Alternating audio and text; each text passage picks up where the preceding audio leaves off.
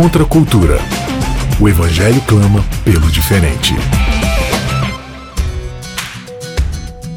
Começando mais um Contra a Cultura, chegando para você diretamente da Rádio Novo Tempo. É um prazer sempre ter a sua companhia aqui conosco para estudarmos os grandes temas da Palavra de Deus. Estamos aqui numa temporada sensacional, já em reta final, últimos três episódios aí, finalizando esse livro de Daniel, que é um livro literalmente fantástico, aí, cheio de imagens maravilhosas, cheio de figuras que deixam a gente com uma pulga atrás da orelha, tentando entender o que está acontecendo. E a gente está aí nessa jornada acompanhando a história de Daniel, já passamos aí sobre o período mais narrativo da sua vida, né? Mostrando todos os eventos ali de Babilônia e da Medo e Pérsia. E agora estamos nessa reta final passando aí pelos capítulos mais proféticos. E para a gente poder discutir esse tema hoje, eu tenho aqui dois estreantes no programa Contra a Cultura que é o Matheus Rocha. Tudo bom, Matheus? Matheus é pastor no IASP, né? Pastor professor lá e, é, na capelania da Gurizada. Estamos aí. Você faz mestrado, Matheus? Você estuda? Você está se preparando Isso, aí? Eu, eu formado em, em, teologia pelo NASP, Engenheiro Coelho. É, depois de me formar em teologia no NASP, fui para a Universidade Metodista de São Paulo, a UMESP, onde fiz minha especialização em profetismo e apocalíptica, qual encerrando agora nas próximas semanas, apresentando, e também no programa do mestrado agora pela Metodista, Ciência da Religião. Muito bom. Então alguém aí que está se preparando e vem a calhar bastante esse tema, né, da, da literatura apocalíptica, tal é algo que Daniel aí faz muito uso, está repleto, é uma das bases aí da literatura apocalíptica, então eu tenho certeza que vai agregar bastante. E também fazendo sua estreia conosco diretamente do Rio de Janeiro, puxando um S aí, Davi Boechat. Tudo bom, Davi? Obrigado pela oportunidade, Isaac. Tudo bem? Prazer estar aqui com você. O prazer é todo nosso. Faz tempo aí que a gente está tentando marcar essa participação. Que bom que finalmente deu certo. O Davi é um cara aí estudioso também, sensacional. Ele tem parceria aí com outro Davi, né? E eles juntos eles fazem aí o blog Reação Adventista. Fala um pouco pra gente aí sobre o projeto, Davi. Já convido o pessoal aí para acessar. O reaçãoadventista.com surgiu há aproximadamente quatro anos.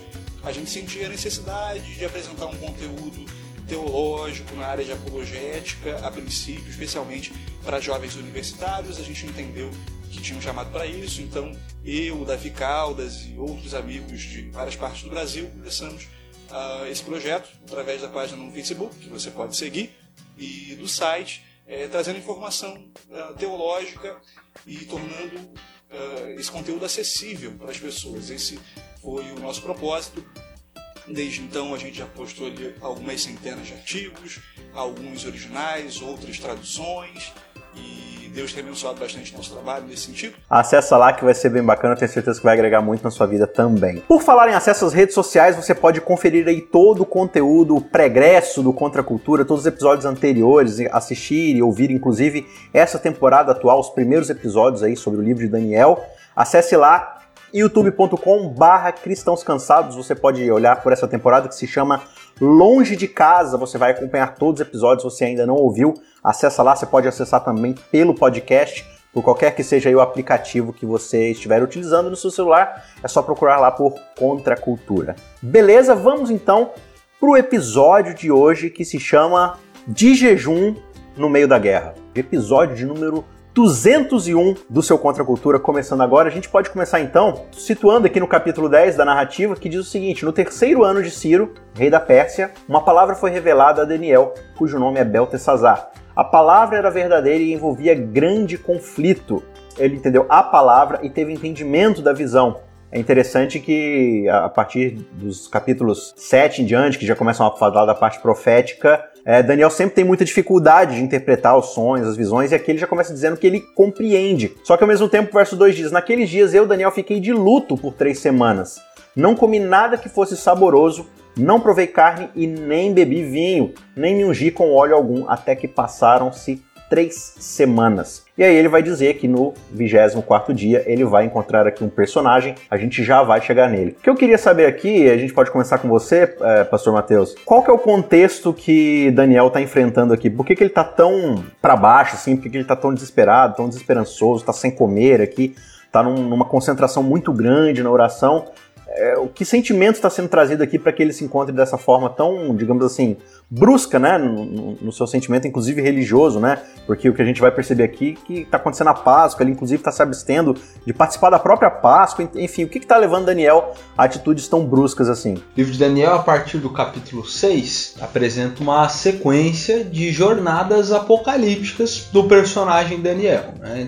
Até o, o, o capítulo 5 Daniel, ele até se envolve com sonhos, visões, só que são de outras pessoas. A partir do capítulo 6 são as visões do próprio Daniel e as jornadas dele nessas visões. Capítulo 7, ele tem a visão dos quatro animais que saem do grande mar, ele chega ao final dessa visão, ele não entende. Uhum. Ele se angustia, chega o capítulo 8, mais uma vez tem a visão lá do, do bode e tal, o chifre que cresce muito no final também não entende. Ele se angustia muito. O capítulo 9 tem a oração muito bonita dele.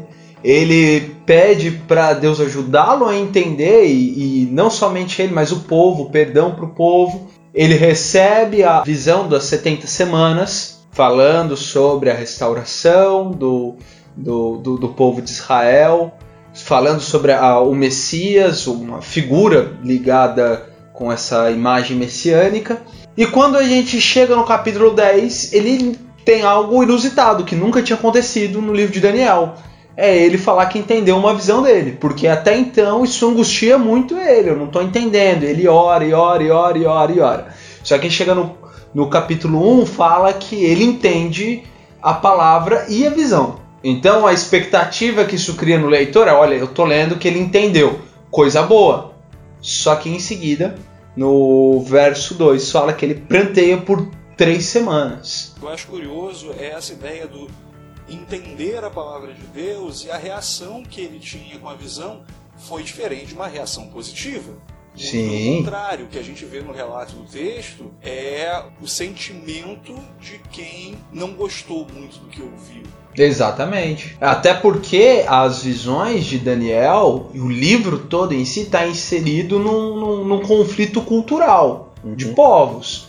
Tem um povo judeu, está inserido numa cultura estrangeira. Lá nessa cultura estrangeira é descrito o sofrimento, a opressão. E, então há uma expectativa da restauração da, do, do povo judeu.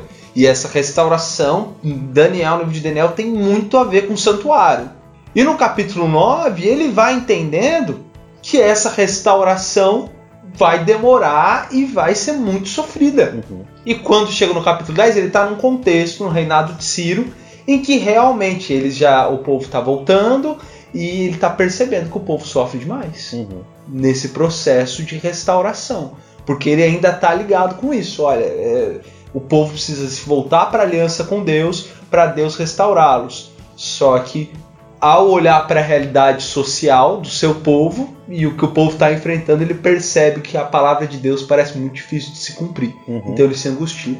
Ele entende, mas ele se angustia com isso. Como a gente viu nos episódios anteriores, né, e você pode conferir aí nos capítulos anteriores do, do livro de Daniel, uh, tem ali uma, uma, separação entre a questão do que, que vai acontecer com o destino mais político, mais civil de Jerusalém, né, do povo judeu ali, mas também Daniel vai assim aos poucos sendo é, revelado, sendo integrado a essa ideia de que existe algo mais, algo maior acontecendo, né? Só que aí você tem ali, né, a finalização do capítulo anterior falando sobre as 70 semanas, essa ideia do, da, da ligação de que isso vai começar com a saída do Edito ali para o povo reconstruir Jerusalém e tudo mais. A gente entende meio cronologicamente que tem a ver mais com a terceira saída, né, que é já com o Neemias para construir os muros e tal. Mas o povo aqui nesse período que, que o texto começa dizendo que é o terceiro ano de Ciro, né? O povo meio que já começou a sair da Babilônia junto com Zorobabel, né? E foram começar a construir lá o templo e outras coisas mais. E chegando lá, algumas coisas acontecem que eu imagino que isso também possa ter contribuído para a aflição de Daniel, né? Eu acho interessante é que nesse momento aqui do livro de Daniel, a gente já não está mais lá naquele início e a gente já não está mais naquela perspectiva do Daniel jovem que é uh, colocado à frente de vários desafios, mas a gente já tem um Daniel mais idoso que começa a perceber que o final da sua história se aproxima e que a história do povo de Deus até aquele momento não sofria os avanços que ele esperava que acontecessem, que eram profetizados. Então eu imagino é, é, é Daniel já muito idoso, olhando para a situação ao seu redor e fazendo uma pergunta muito parecida com aquela dos profetas menores, né? do até quando. Uhum. E com esse cenário inteiro, né, olhando ao seu redor, é, ele começa a receber as notícias de que a restauração do santuário e que a reintegração do povo à sua terra já não eram tão próximas como ele desejava. É interessante que vai acontecendo uma meio que uma ampliação no que a gente vai vendo é, a, a, sequência das profecias, né? Capítulo 7 você tem lá esse, esse contexto mais global dos reinos se sobrepondo, né? Um dando sequência ao outro, aquela coisa toda.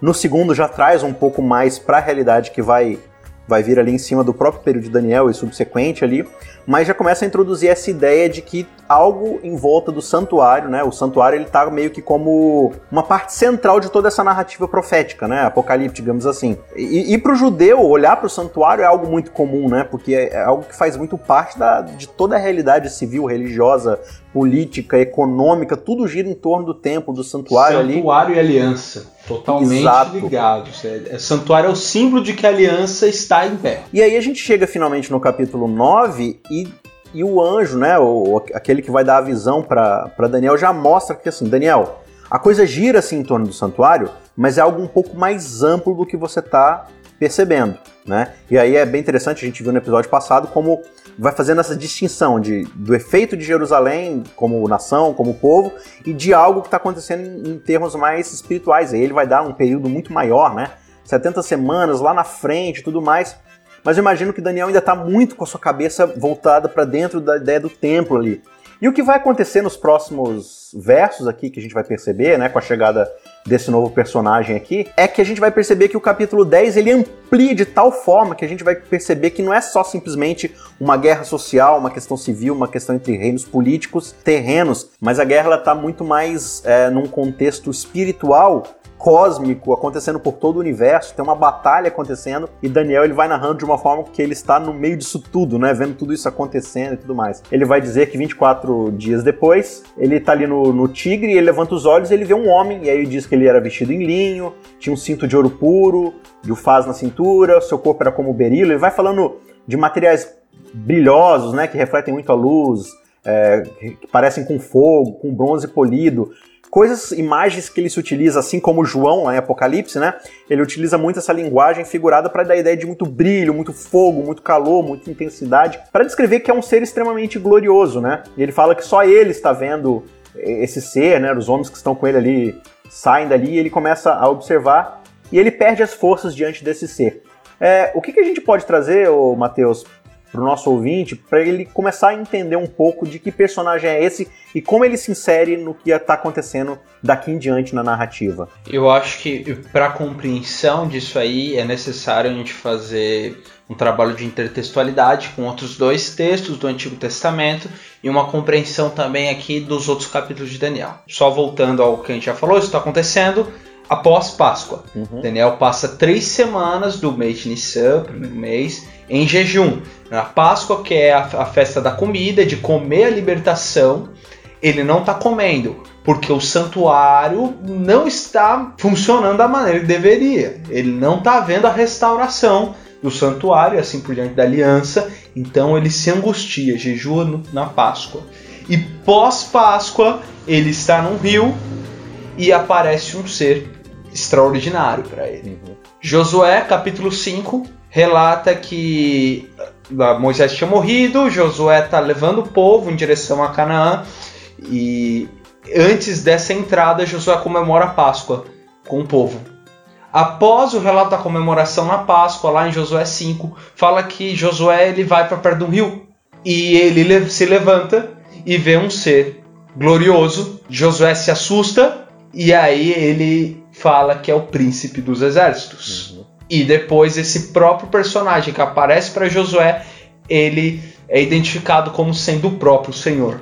Ele não é apenas o anjo do Senhor, príncipe dos exércitos, ele é o próprio Senhor. Passa-se um tempo, outro profeta lá no, no exílio, Ezequiel, ele tá no Rio Quebar, primeiro capítulo de Ezequiel, ele tem uma visão, acontece os mesmos, a mesma reação que acontece com Daniel, ele cai, só ele vê a visão, e ele também vê seres gloriosos, e ali ele tem Deus falando com ele. Em todas as outras visões, 7, 8 e 9, nós temos o, o, o clímax das narrativas apocalípticas com a aparição de personagens que são ligados à divindade e que como que é, resolvem a trama maligna que está acontecendo ali, né? No capítulo 7 tem o, o ancião de dias e o filho do homem. No 9 tem o ungido, né? E aqui no 10 tem a aparição de um ser glorioso. É interessante você perceber essa construção que Daniel, o livro de Daniel faz, tanto da imagética lá de Josué, né, do, do Antigo Testamento, como também como ele está construindo essa figura salvífica, essa figura de libertação, a figura que vem para resolver o conflito ao longo das suas visões. Né? Algo que eu acho digno de nota é o contexto em que isso se dá. Daniel estava acompanhado, é, a visão é extremamente específica para ele. Eu imagino um Daniel castigado pela angústia que ele estava sentindo por uma realidade que era factual, que era histórica, era daquele momento. O povo dele estava é, enfrentando dificuldades durante uma profecia que estava sendo cumprida. É, a ideia do santuário, como a gente já falou, parecia estar distante. Eles encontravam a resistência dos samaritanos. Sim. Então, Daniel, no meio disso tudo, recebe uma visão. Naquela ocasião, ainda desesperado, a cena parece muito interessante. Eu acho que o texto é, é, pinta isso em cores muito fortes. Apenas Daniel vê, os outros que estavam próximos dele ficam atordoados não com a visão, mas com a reação que Daniel tinha do que estava enxergando.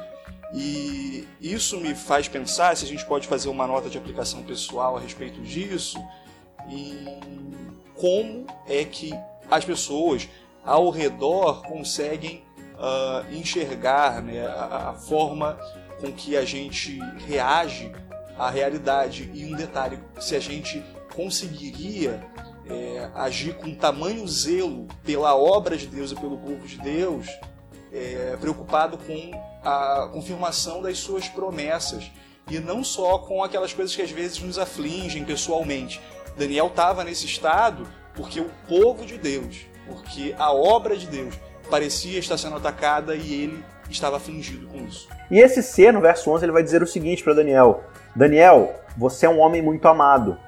Preste atenção às palavras que eu vou lhe dizer. Fique em pé, porque eu fui enviado para falar diretamente com você. Enquanto ele falava comigo, eu me pus em pé, tremendo, e aí ele me disse: Não tenha medo, Daniel, porque as suas palavras foram ouvidas desde o primeiro dia em que você dispôs o coração a compreender e se humilhar na presença do seu Deus. Foi por causa dessas suas palavras que eu vim, mas o príncipe do reino da Pérsia me resistiu durante 21 dias. Porém, Miguel, um dos príncipes mais importantes, veio me ajudar e eu fiquei ali com os reis da Pérsia. Agora vim para fazer com que você entenda o que vai acontecer com o seu povo nos últimos dias, porque a visão se refere a dias ainda distantes. Ele faz um paradoxo aqui, né? O que vai acontecer nos próximos dias mas algo que está muito para frente ainda, né? Essa, essa dualidade ali que vai acontecendo desde o capítulo anterior. Mas é bem interessante porque o que está envolto aqui, ô Davi, nesse texto, nesse trecho do que o anjo está falando para ele, é de que existe alguma coisa acontecendo que Daniel não está percebendo. Né? Daniel, Daniel ele está ele tá bastante focado ali na política, nos assuntos do reino, no futuro, do que vai acontecer com Jerusalém. Mas esse ser ele está falando, olha, está acontecendo algo que você não está prestando atenção eu entendo que você está jejuando aí, você está se abstendo do vinho, da carne, é, do, do, perfume e tudo mais, só que existe uma guerra acontecendo.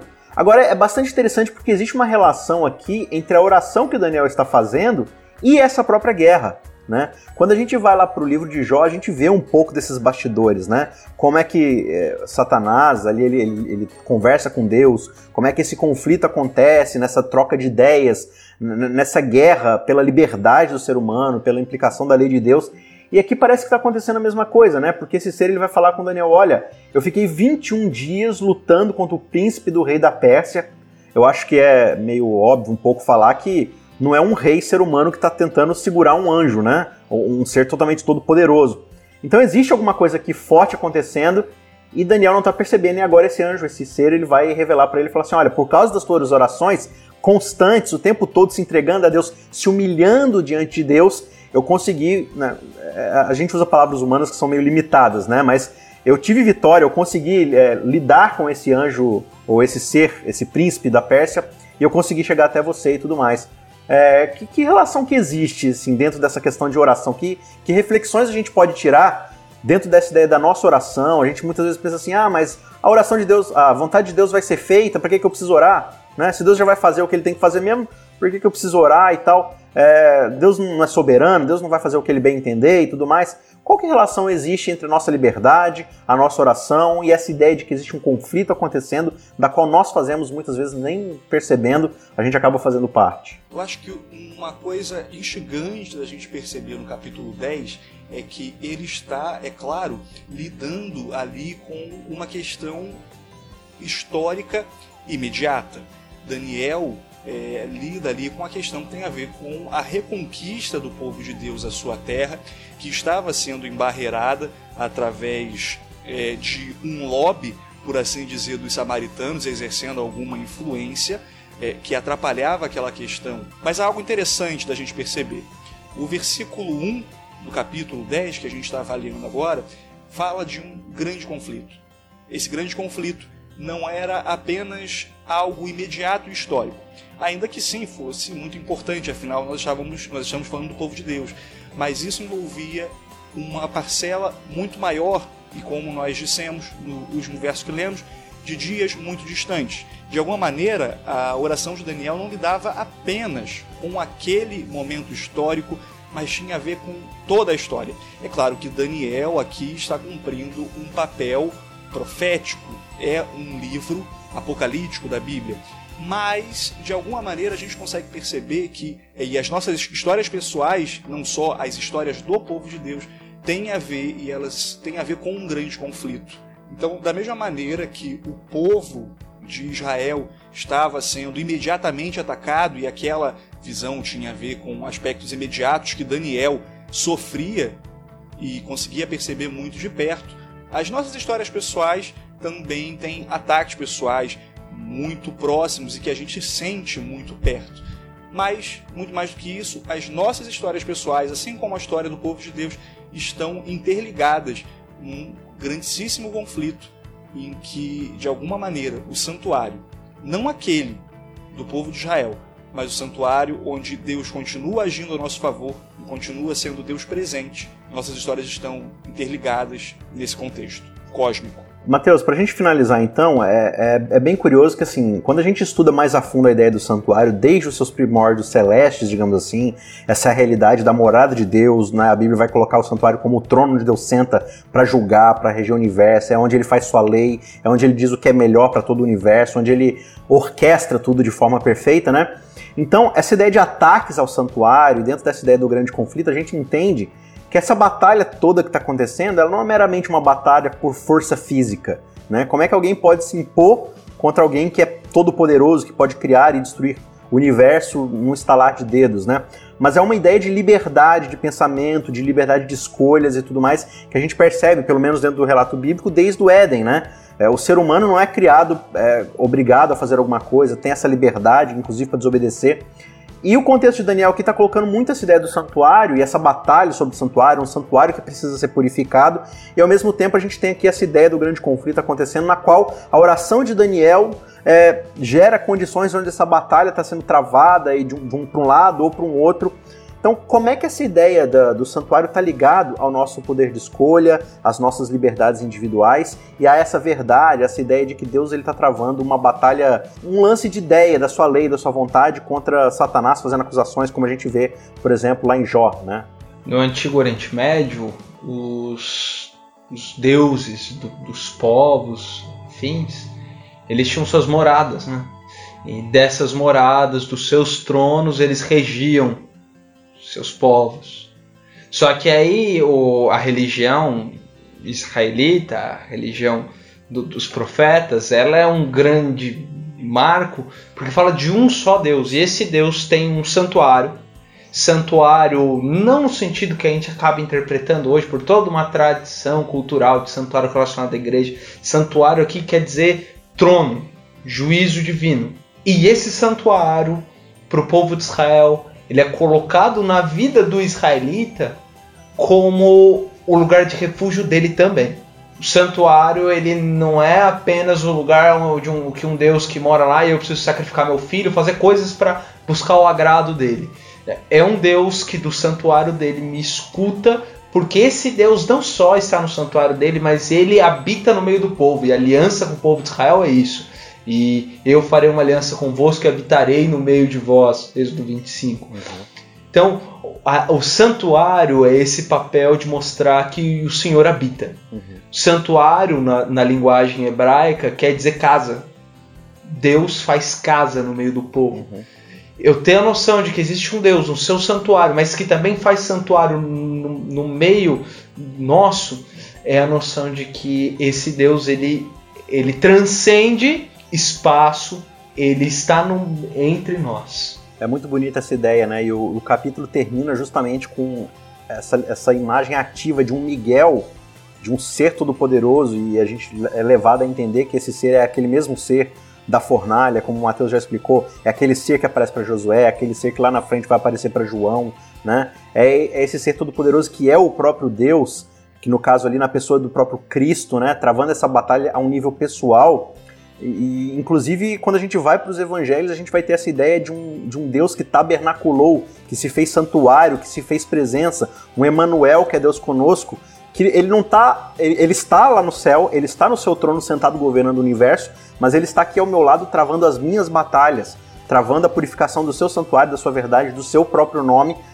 E por causa disso a gente pode confiar em alguém que não é simplesmente né, um, um ser agnóstico, um ser que existe lá, mas eu não sei é, muito bem como ele dá. Ele está aqui, ele é Miguel, ele está participando da minha vida e mesmo que às vezes a gente não perceba o que está acontecendo ao nosso lado, é, a gente pode contar com, com esse Deus Todo-Poderoso, né? A visão de uma pedra que derruba os reinos, a visão de um Miguel que luta contra os príncipes dessas potestades desse lugar, a visão de um Deus Todo-Poderoso que vai trazer a terra, vai trazer a história ao seu curso propício e vai restaurar a verdade, vai restaurar o bem acima de todas as coisas, né? E que a visão desse Deus Todo-Poderoso que está atuando na história nos ajude a termos fé e, e, esperança nessa missão que muitas vezes a gente esmorece, né? A gente fala assim, ah, mas a coisa não está desenvolvendo como eu gostaria.